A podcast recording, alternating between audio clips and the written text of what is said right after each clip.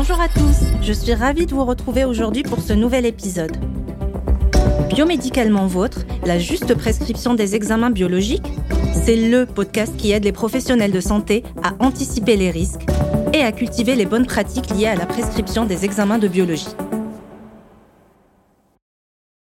Je suis Abla, biologiste médicale, et cette semaine, nous retrouvons Aurélie, un médecin généraliste à Vendôme, qui a une petite question pour nous.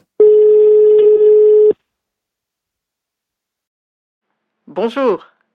Je viens de recevoir une de mes patientes que j'avais perdue de vue depuis quelque temps. Elle vient de me présenter un test de grossesse positif.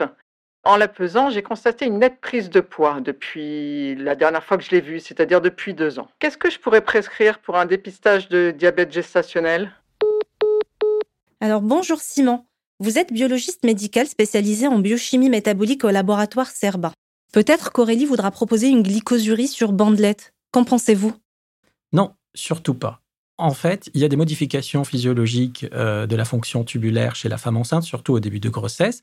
Du coup, euh, ça pourrait être euh, positif. Il y a beaucoup de glycosurie normoglycémique chez la femme enceinte, il faut surtout pas en tenir compte. Qu'est-ce que vous pouvez lui proposer du coup pour le dépistage? Tout d'abord, savoir où on en est de la grossesse. Si c'était un premier trimestre, il faut prescrire une glycémie à jeun. Et là, j'insiste, c'est une glycémie veineuse et non pas une glycémie capillaire avec un lecteur à domicile. Très bien. Quoi d'autre, mis à part la glycémie à jeun? Entre 24 et 28e semaine d'aménorrhée, il faut faire une hyperglycémie provoquée par voie orale, l'HGPO. D'accord. Et l'HGPO, comment on pourrait l'interpréter chez une femme enceinte? D'abord, euh, il y a des conditions standards. Il faut savoir que c'est trois prélèvements. Euh, après ingestion de 75 grammes de glucose, on réalise un prélèvement à jeun avant l'ingestion et un prélèvement à une heure et un prélèvement à deux heures. Ce qu'il faut regarder, c'est vraiment le résultat de T deux heures après ingestion. D'accord, donc si je récapitule, pour le dépistage euh, d'un diabète gestationnel, on va partir tout d'abord vers une glycémie à jeun par euh, ponction veineuse et une hyperglycémie provoquée orale.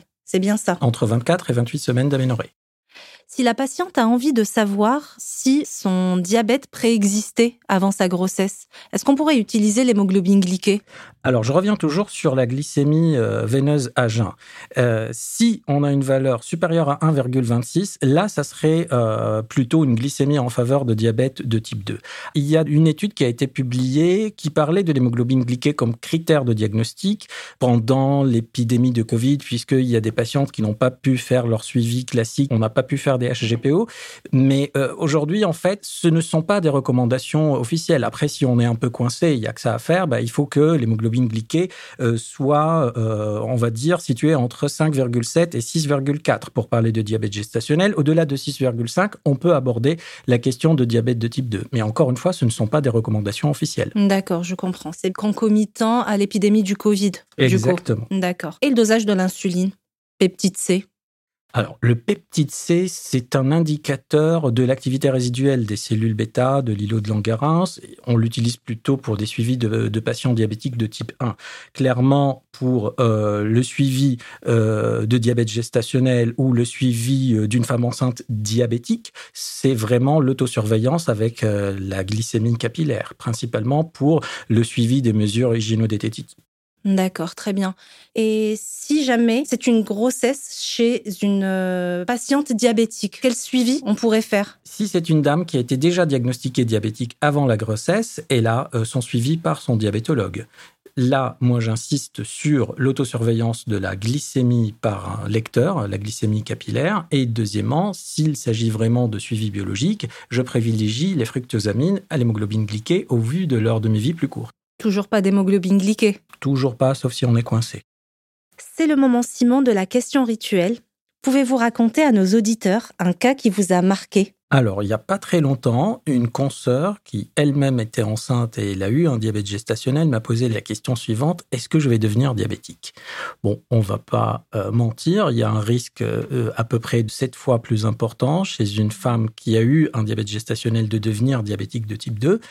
Mais encore, c'est euh, lié à son style de vie, l'hygiène de vie, euh, l'activité physique, euh, l'alimentation équilibrée. Tout ça, ça joue un rôle pour diminuer ce risque-là. Après, bien évidemment, si on a des facteurs héréditaires, ça peut jouer un rôle. Mais essentiellement, si on fait attention à notre style de vie, je pense que ça ira bien pour limiter ce risque. Donc un diabète gestationnel va entraîner un peu potentiellement entraîner un... Potentiellement, oui. Les études de cohorte, oui, mais c'est là où il faut prendre ça comme une opportunité de changer. Exactement.